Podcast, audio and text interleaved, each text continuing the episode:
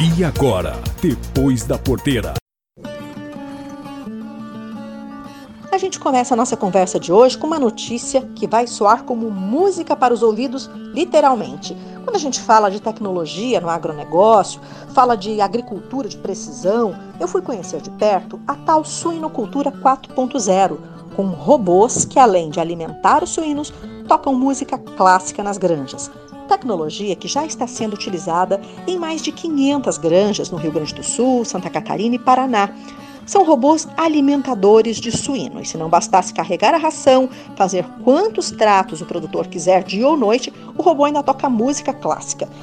Em vez dos sons dos animais, música. Na granja que eu visitei no oeste de Santa Catarina, o primeiro aspecto que me chamou a atenção foi justamente o silêncio e a tranquilidade dos animais com estresse reduzido.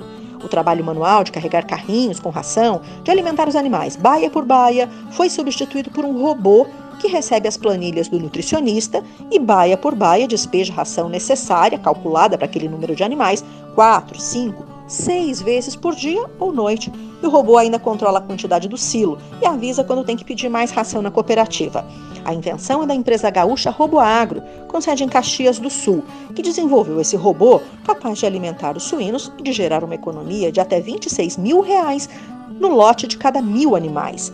A tecnologia alinhada à suinocultura 4.0 reduz o custo de mão de obra e promete melhorar a qualidade da carne produzida, além de trazer os benefícios de qualidade de vida para o produtor, que não precisa mais carregar ração e nem fazer esse trato manualmente.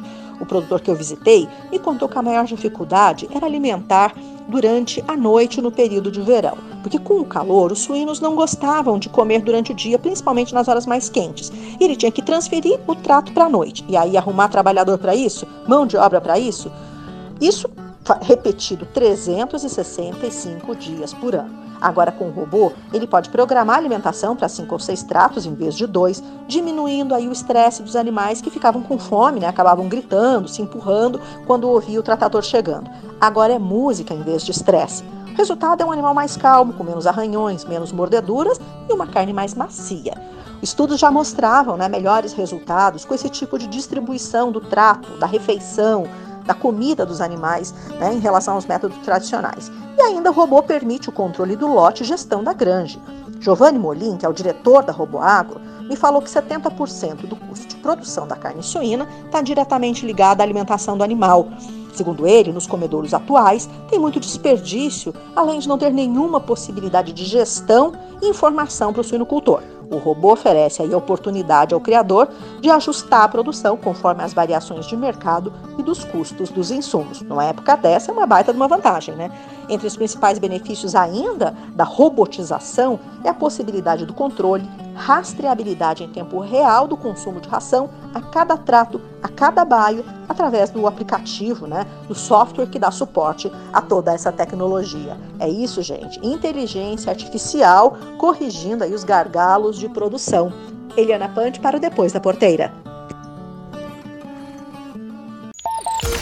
Esse foi o Depois da Porteira. O agronegócio em destaque.